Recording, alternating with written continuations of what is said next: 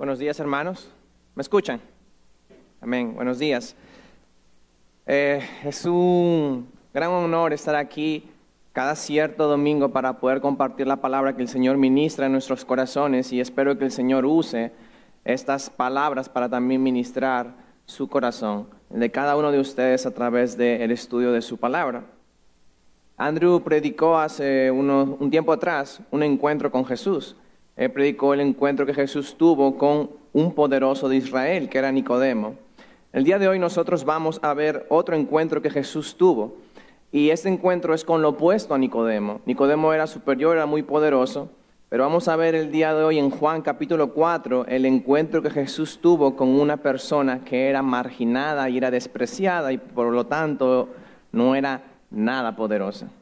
Así que por favor acompáñenme en sus Biblias a Juan capítulo 4 y vamos a estar viendo los versículos del 7 al 15. He dividido este mensaje solamente en dos encabezados. Número uno, un encuentro sorpresivo. Y número dos, un encuentro que satisface. Así que acompáñenme a orar, por favor, para pedir al Señor que bendiga su palabra y prepare nuestros corazones para este encuentro. Señor, te damos gracias esta mañana porque tú eres bueno. Señor, te damos las gracias porque cada domingo tú preparas alimento para nuestra alma. Cada domingo, Señor, cada vez que tu iglesia se reúne, tú has prometido mostrar y revelar tu presencia especial donde hay dos o más reunidos. Así que esta mañana, Señor, te pedimos que tengas misericordia de nosotros, que extiendas tu gracia hacia nosotros para que tú, nosotros podamos entender tu palabra, para que podamos ver lo que tú quisiste decir aquí, lo que tú hiciste por nosotros y lo que tú quieres que hagamos con los demás. Señor, abre nuestros ojos espirituales, abre nuestros oídos para poder escucharte y para poder verte. Y también, Señor, ven a nosotros para poder encontrarnos contigo. Todo esto te lo pedimos en el nombre de Jesús. Amén. Así que por favor leamos desde el versículo 7 al 15. Dice la palabra de Dios en esta versión eh, de las Américas.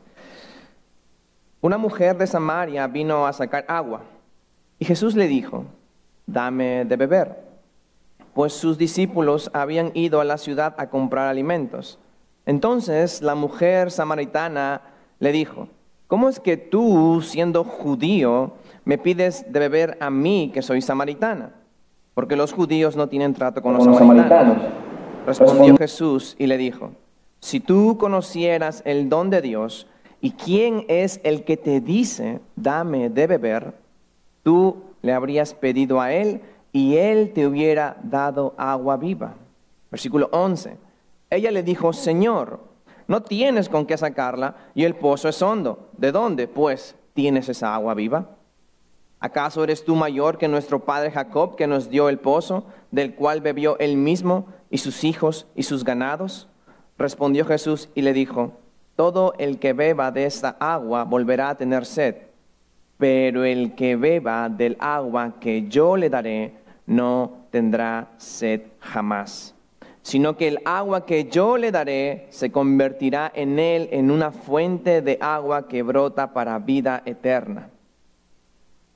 La mujer le dijo, Señor, dame de esa agua para que no tenga sed ni venga hasta aquí a sacarla. Nicodemo era completamente distinto a esta mujer a la cual Jesús tiene un encuentro. Y vamos a ver, este, este sermón yo le he titulado El encuentro que necesitamos. Y para poder entender esto, veamos que en los versículos del 1 al 6 Jesús estaba ministrando en Judea, pero por causa de los fariseos, dicen los versículos, los primeros versículos de este capítulo, él cambia de dirección y él se va a ir a Galilea. Y para ir, de, eh, ir a Galilea, cruzando de donde él se encontraba en Judea, tú tenías que pasar por Samaria o rodear Samaria. Los judíos consideraban a Samaria como un pueblo enemigo de Dios, un pueblo moralmente del nivel más bajo, porque este pueblo se había juntado con otros pueblos y habían sincretizado la cultura o la religión judía. Así que habían dos formas de cómo Jesús iba a ir de Judea a Galilea. O cruzaba Samaria o rodeaba Samaria. Los fariseos hubieran rodeado esa ciudad para llegar a Samaria, pero Jesús no es como los fariseos. Jesús cruza Samaria. Por eso cuando Jesús contó la parábola del gran samaritano, los judíos o los fariseos se enojaron, se iraron, porque los estaba, les estaba comparando a un samaritano, a uno de bajo nivel, con una persona, con un sacerdote y con un levita.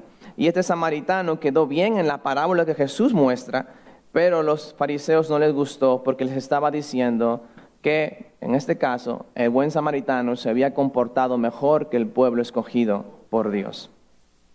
Así que Jesús no es como los fariseos que hubieran rodeado Samaria, Él la cruza. Y Jesús es completamente diferente a nosotros. Miren, en Perú existe una rivalidad por cuestión de cultura e historia entre Perú, entre los peruanos y Chile. Los chilenos y los peruanos, algunos de ellos, no se llevan tan bien. Es algo relacionado aquí como la historia que ustedes como dominicanos tienen con el país de Haití. Y Jesús no es como los fariseos, o Jesús o, no, perdón, Jesús no es como aquel peruano que no, que no ayuda a una persona simplemente por el hecho de, ser chilena. O vamos a platanarlo un poco más como el, eso lo veo mucho en mis, estudiantes que son adolescentes, como el aguilucho que no es amable con otra persona simplemente porque es del Licey. Jesús no es diferente como, Jesús es completamente diferente y él no es como el dominicano que cruza la acera cuando mira que se aproxima a un haitiano. O como la dominicana que se cree superior a una haitiana porque habla un poco mejor español. Jesús es diferente a nosotros. Él tiene gracia con las personas a las cuales nosotros consideramos nuestros enemigos. Y curiosamente aquí vamos a ver que Jesús rompe las, las barreras culturales que separan las etnias. Y miren conmigo, por favor, necesito que vayamos a la urgencia que tiene aquí el versículo 4. Miren en sus Biblias o miren aquí adelante lo que dice el versículo 4. Jesús tenía que pasar por Samaria. Le era necesario, dice otra versión, a Jesús pasar por Samaria. Él no tenía que rodear Samaria, él tenía que pasar por Samaria. Había algo que le urgía, había algo que a Jesús le, le, llenaba de urgencia poder ir a Samaria y es que Jesús tenía una cita con alguien allí, Jesús tenía un encuentro con alguien allí. Así que a la hora sexta, la hora sexta para los judíos es las 12 del mediodía, donde el sol pica más, Jesús está cansado de caminar, tiene sed, se sienta cerca de un pozo y en el plan en la eternidad, ese lugar, ese pozo, a la mediodía, con ese sol, con ese cansancio, había sido el momento, el lugar, las circunstancias donde Jesús había planificado tener un encuentro con esa mujer. Así que después de entender este, el contexto de lo que vamos a ver, pasemos a los versículos 7 al 9, al primer encabezado, un encuentro sorpresivo. Los versículos 7 Dice aquí en esta versión, una mujer de Samaria vino a sacar agua y Jesús le dijo, dame de beber. Y explica que los discípulos se habían ido a buscar alimento. Versículo 9, entonces la mujer samaritana le dijo, ¿cómo es que tú, siendo judío, me pides de beber a mí que soy samaritana? Una mujer se acerca al pozo donde Jesús está descansando porque estaba cansado y tiene sed y Jesús le pide que le dé de beber. La mujer se sorprende, o este encuentro es sorpresivo, y la mujer se sorprende por dos razones. Número uno, porque este hombre, este maestro, le está hablando a ella, que es mujer, y los maestros de ese tiempo no hablaban con mujeres extrañas y menos en público. Y aparte, porque esta mujer es samaritana, un pueblo que los judíos consideraban inferiormente religiosa y moralmente también. Un pueblo que los judíos consideraban de segunda categoría. Y esta mujer se está sorprendiendo porque Jesús le está hablando. ella no está esperando que, Jesús le, habla, le hable y Jesús le habla directamente a ella. Pero además, este encuentro es sorpresivo porque ¿quién va a un pozo al mediodía a sacar agua pudiendo sacar agua en la mañana? Este encuentro es sorpresivo porque la hora no era usual para que las mujeres sacaran agua. Así que nadie sacaría agua cuando el sol pica más, como a mí no me gusta caminar cuando afuera hace e-, ese sol a la mediodía. Y tenía que haber otra razón por la cual esta mujer va a sacar agua a esa hora. Y la razón es porque esta mujer era moralmente marginada, moralmente despreciada por su conducta sexual. Dentro de un pueblo marginado, esta mujer es marginada. Es interesante cómo nosotros, cómo el ser humano margina dentro de su mismo, dentro de la mismo margen que, que le hacen a uno, margina a otro. Y esta mujer dentro de ese pueblo marginado también es marginada por su conducta sexual. Así que este encuentro que Jesús está teniendo aquí no es una coincidencia. Este encuentro que Jesús está teniendo aquí es con propósito. Jesús busca a los marginados, a las personas de segunda categoría, a los despreciados, para tener un encuentro con Él. Recuerden que Jesús, nos dice Pablo, vino por lo más vil de este mundo. Él es amigo de pecadores. Jesús está rompiendo todas las barreras que nosotros mismos somos los que levantamos ya sea una barrera racial, por ejemplo, de chilenos, peruanos, dominicanos, haitianos, venezolanos, ya sea cultural, ya sea de género, porque en este caso había un, margen porque los hombres se querían superior a las mujeres, una, ya sea una barrera moral porque los fariseos se veían mejor en público que los publicanos, ya sea de dinero porque tú tengas más dinero que la otra persona, ya sea de educación porque tú tengas un grado, una maestría, un doctorado y las demás personas tengan simplemente la primaria completa, ya eh, de, educación, ya sea de deporte, ya sea de un equipo deportivo, lo que nosotros construimos para diferenciarnos de los demás, a Jesús no le importa. Él derriba todas las divisiones humanas para poder encontrarse con ella, con esta mujer. A ella no le importa, a él no le importa si tú tienes o no tienes dinero. A Jesús no le importa si eres de, los, de las águilas o si eres de los tigres. A Él no le importa esas cosas, esas barreras que nosotros construimos para diferenciarnos. A Jesús no le importa. Y no debería tampoco a nosotros importarnos. Él derriba todas estas divisiones para poder encontrarse con ella y esta mujer por eso se sorprende. Soy mujer, soy samaritana, tengo pecado, como vamos a ver más adelante en el versículo 18, estoy en pecado y aún así este hombre judío me habla a esta hora. ¿Qué hace este hombre aquí a la, mediodía? Yo vengo, dice, pensaba la mujer, yo vengo aquí porque entiendo que voy a estar sola y no voy a ser despreciada, las miradas, no me van a cortar la mirada, no voy a ver esos comentarios que están allá, esos chismes hablando acerca de mí. Y me encuentro con este hombre que está sentado en el pozo y encima me pide a mí que yo le dé de beber. Esa mujer estaba sorprendida y nosotros también debemos sorprendernos porque si es que nosotros no nos sorprendemos es porque nosotros nos creemos superior a ella.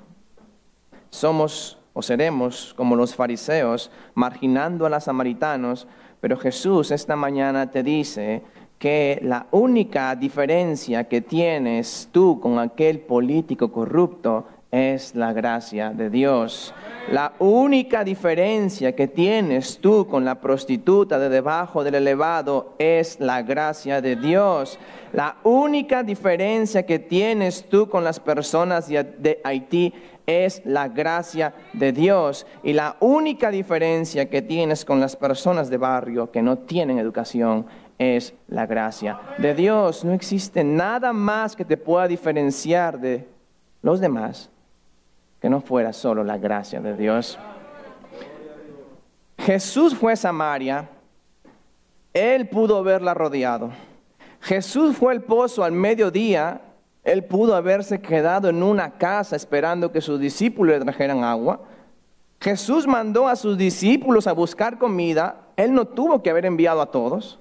Jesús le habla a una mujer que es samaritana y es adúltera, él pudo haberla ignorado por el qué dirán de las personas. Y todo esto porque él está buscando a esta pecadora para poder ofrecerle y darle salvación. Jesús busca a los marginados para poder ofrecerles salvación. Y hoy Jesús te está buscando a ti porque el hecho que tú estés aquí esta mañana no es casualidad. Porque por si no lo sabes, no tenemos ninguna diferencia con esta mujer. Somos pecadores, necesitados de perdón, necesitamos un redentor. Y Jesús orquestó para que esta mañana tú vengas aquí y puedas también tener un encuentro con Jesús. Miren el versículo 4 una vez más.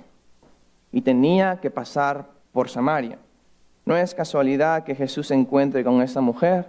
Y una vez más, querido hermano, amigo, no es casualidad que tú estés aquí sentado en la silla donde tú estás, porque Jesús ha prometido revelar su presencia especial donde hay dos o tres reunidos en su nombre. Así que que estés aquí no es casualidad, así como Jesús planificó una cita con la mujer samaritana, Jesús también planificó hoy una cita contigo.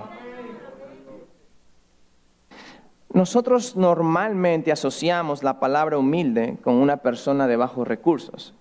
Y no obstante, una persona de bajos recursos económicos puede ser la persona más orgullosa del mundo. La autocompasión que muchas de las personas que tú no ves engrandeciéndose, jactándose de algo, también pecan de orgullo. La autocompasión es la muestra del orgullo de una forma de víctima. Y menciono esto porque el hecho que Jesús busque a marginados y busque a pecadores no te hace entrar automáticamente al reino de Dios.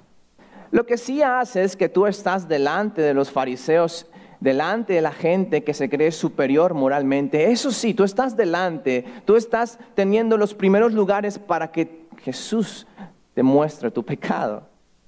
Tú estás en los primeros lugares para que Jesús muestra, muestre eh, lo que hay en tu corazón.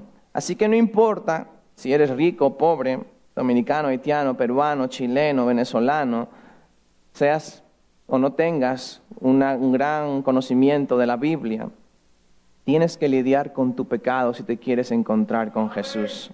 Tienes que lidiar con una gran necesidad de satisfacción que tiene tu alma ahora mismo.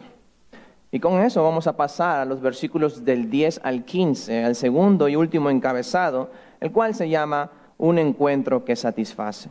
Versículo 10, estamos en el diálogo entre esta mujer y Jesús. Versículo 10 dice, respondió Jesús y le dijo, si tú conocieras el don de Dios y quién es el que te dice, dame de beber, tú le habrías pedido a él y él te hubiera dado agua viva. Jesús inicia esta conversación con esta mujer al pedirle agua, el versículo 7. Y la mujer responde con otra cosa. Jesús le pide agua y no es, ella no es como, em, como Rebeca que da agua al criado de Abraham de una vez y a sus ganados. No, esta mujer cuestiona. Y esta mujer cuestiona de tal manera que alza o pone en conversación el tema racial. O sea, esta mujer que es marginada por los judíos es la misma mujer que trae esta conversación de las rivalidades entre judíos y samaritanos. O sea, esta mujer marginada es la que trae el problema de, desprecio entre judíos y samaritanos.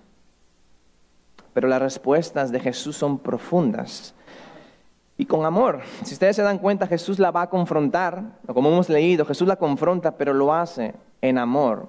Hay una gran diferencia en confrontar a alguien con su pecado, queriendo que el juicio de Dios venga sobre él, y una gran diferencia que querramos que Dios la salve a mostrarle su pecado. Así que miremos cómo Jesús eleva la necesidad física de agua a un nivel más profundo, la necesidad que cada uno de nosotros tenemos, una que satisfaga completamente nuestra alma. Si tú conocieras el don de Dios, tú le hubieras pedido a Él y Él te hubiera dado agua viva, dice Jesús. Jesús aquí está enfatizando que el agua que ella necesita no está en el pozo de Jacob. Jesús le está diciendo aquí que el agua que va a satisfacer su necesidad más profunda es el agua que es un don de Dios. La palabra don es, puede traducirse también como gracia o como regalo. Y lo que le está diciendo aquí que es ese regalo de Dios quien le puede dar un agua que satisface todas sus necesidades. Es por eso que el agua viva que menciona Jesús no es más una metáfora para mencionar la vida eterna que Jesús puede ofrecernos a nosotros. Y ahora la pregunta es, ¿por qué le dice todo esto a ella? ¿Cuál es la razón de que Jesús esté cambiando el tema de que yo necesito agua para beber y, la mujer va al pozo a sacar agua a la mediodía? Pero ¿cuál es la razón que Jesús cambia esa necesidad física de agua y de sed por una necesidad más profunda del alma que esta mujer no tiene? Acompáñenme al versículo 18, por favor el versículo 18, después de un diálogo entre ellos, Jesús le dice, porque cinco maridos has tenido y el que ahora tienes no es tu marido. Esta mujer andaba satisfaciendo la necesidad de su alma saltando de cama en cama, de hombre en hombre de novio en novio. Una mujer que hace esto tiene el alma sedienta, no de un hombre, ella tiene el alma sedienta de una necesidad tan profunda y tan eterna que un hombre común y corriente no puede satisfacer. Y si tú te preguntas, ¿qué tiene que ver esto conmigo? ¿Qué tengo que ver yo aquí? Si tú cambias de novio en novio muy rápido, es porque no estás satisfechas y tienes una mayor necesidad. Si cambias de amigo en amigos es porque no estás satisfecho y tienes una mayor y profunda necesidad. Si estás cambiando de trabajo en trabajo es porque no estás satisfecho y tienes una profunda necesidad. Cuando te vas de iglesia en iglesia, de entretenimiento en entretenimiento, de casa en casa, de carro en carro, de ciudad en ciudad, de viaje en viaje, cuando cambias de celular en celular, cuando cambias de peinado en peinado, de videojuego en videojuego, de mujer a mujer, de salidera en salidera, de redes sociales a redes sociales, de comida en comida, de libro en libro, de ropa en ropa, de serie en serie, todas son estas evidencias que nosotros tenemos una necesidad más profunda y más real que solamente versículo 10. Respondió Jesús, si tú conocieras el don de Dios, tú podrías estar satisfecho. ¿Y quién es ese don de Dios? Aquel que cada 25 de diciembre conmemoramos este regalo que Dios nos dio a la humanidad, Jesucristo, hombre, solamente Jesús. Jesús le está diciendo esta mujer algo como, tengo algo para ti que es tan básico y necesario para tu espíritu como lo es el agua para tu físico. Algo que si te faltara estarías absolutamente perdida. Y no solamente es un salvavidas externo, sino es algo que satisface desde el interior. Si bebes mi agua, fluirán de ti ríos de agua viva que conducirán a la vida eterna. El agua viva que Jesús está ofreciendo a esta mujer y que te está ofreciendo a ti esta mañana, produce una satisfacción y un contentamiento que no va a depender de las circunstancias en las cuales te encuentres. Así que permíteme hacerte la pregunta esta mañana, ¿qué es lo que te hace feliz? ¿Dónde buscas la felicidad? ¿Y qué es lo que verdaderamente entiendes tú te dará una vida que satisfaga. Y la respuesta probable es algo externo. Muchos de nosotros responderíamos con algo externo. Tal vez un esposo, tal vez una esposa, tal vez una profesión, tal vez un grado, tal vez una causa política, tal vez un hijo, una hija, un nieto, una nieta.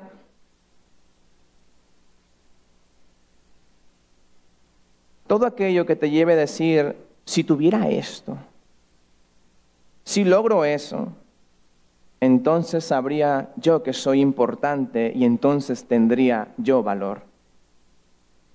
Así que lo que Jesús está tratando de decirnos aquí con este encuentro con esta mujer es que nada externo a nosotros podrá satisfacer la verdad de la sed profunda que nosotros tenemos de Dios.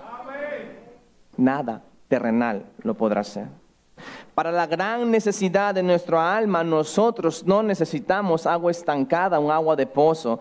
Nosotros necesitamos esa agua viva, esa agua eterna, esa agua que solamente, dice la Biblia, el Hijo de Dios puede ofrecer. Y Jesús está diciendo esta mañana, yo puedo darte, yo quiero darte de esa agua, yo puedo poner esa agua dentro de ti y yo puedo darte una satisfacción absoluta e inexplicable en el centro de tu ser, no importa si el mundo se está cayendo en pedazos. Pero hay un problema. No escuchamos las palabras de Jesús porque algo se interpone. Y Tim Keller, en su libro Encuentros con Jesús, dice que la mayoría de nosotros no seremos capaces de descifrar la sed de nuestra alma mientras pensemos que tenemos una gran posibilidad de alcanzar nuestros sueños y éxito. Déjenme citar aquí lo que él escribe porque es muy profundo. Él dice, Mientras pienses que tienes una gran posibilidad de alcanzar algunos de tus sueños y mientras pienses que puedes ser exitoso, tu soledad interna será canalizada como un impulso y tu ansiedad como esperanza. Y así puedes permanecer casi completamente ajeno a cuán profunda es tu sed. La mayoría de nosotros nos decimos a nosotros mismos que la razón por la que permanecemos insatisfechos Insatisfechos es porque sencillamente no hemos sido capaces de alcanzar nuestras metas. Y así podemos vivir nuestras vidas enteras sin admitir la profunda profundidad de nuestra sed espiritual. En pocas palabras, lo que Keller está queriendo decir aquí es que nosotros transformamos nuestra ansiedad como esperanza y nuestra soledad o la impotencia de no alcanzar nuestras metas como un impulso para alcanzarlas. Y voy a hacer una pregunta, ¿y si ustedes no llegaran a cumplir todas las metas que ustedes tienen planeado? ¿Qué pasaría? Y Jesús está confrontando eso con la mujer de una manera más profunda y está confrontando a nosotros. ¿Por qué estamos ansiosos? ¿Cuál es la causa de nuestra ansiedad? Así que hermanos, esta mañana quiero decirle que decirles que todos vivimos por algo. Esta mujer samaritana vivía por su sed de un hombre que la satisfaga y no la encontró. Y tú ahora mismo, cada uno de nosotros está viviendo por algo. Eso que te motiva a despertarte todas las mañanas y empezar el día es lo que, te, lo que podría llamarse tu objeto de adoración. Pero Jesús está diciéndote aquí hoy que si Él no es ese algo, nosotros vamos a ser desilusionados por dos motivos. Número uno, porque si ese algo no es Jesús, ese algo te va a esclavizar. Y no existe persona más libre en este mundo si no es la persona que es esclavo de Cristo. Y en segundo lugar, si tú alcanzas esta cosa que te motiva y te levanta todos los días, cuando tú lo alcances, pues te vas a dar cuenta que no te satisfizo como tú pensabas que te iba a satisfacer. Boris Baker, que es un gran ganador de Grand Slams, tiene el récord de haber, creo, roto, ganar un Grand Slam en tenis por haber eh, conseguido siendo muy joven. Era una persona que escribió en una de sus reseñas, dice, he conseguido el éxito y aún he conseguido estos títulos y estos títulos no me satisfacen. Y C.S. Lewis, el escritor de las crónicas de Narnia, escribe en su libro Mero Cristianismo, si encuentro en mí mismo un deseo que nada de este mundo puede satisfacer, la explicación más probable es que fui hecho para otro mundo. Si ninguno de mis placeres terrenales lo satisface, eso no demuestra que el universo es un fraude. Probablemente los placeres terrenales nunca estuvieron destinados a satisfacer esos deseos, sino a excitarlos a sugerir lo auténtico. Y esta mañana yo quiero sugerirles, hermanos, que ese auténtico, eso algo auténtico que sí es Luis menciona aquí en esta frase en su libro, es una persona y se llama Jesús. Él es la fuente de agua viva que menciona Jeremías en Jeremías capítulo 2. Él es el, es el que provee el agua que el salmista sediento escribe en el Salmo 42. Y Él es el agua o Él es el que provee el agua que Isaías invita a a beber gratuitamente en el día final. La samaritana tenía un pozo de agua estancada, pero su encuentro con Jesús la llevó a conocer una fuente de agua limpia, viva y eterna. La mujer fue por agua para satisfacer su sed, pero su encuentro con Jesús satisfizo su necesidad más profunda, la de su alma. Solo Jesús puede ofrecer esa agua y Él hoy te la está ofreciendo a ti. Y Jesús te está diciendo en pocas palabras, ven a mí hoy, ahora. Permítanme hacerles una pregunta. ¿Cuál es la razón por la que esta mujer encontró su salvación?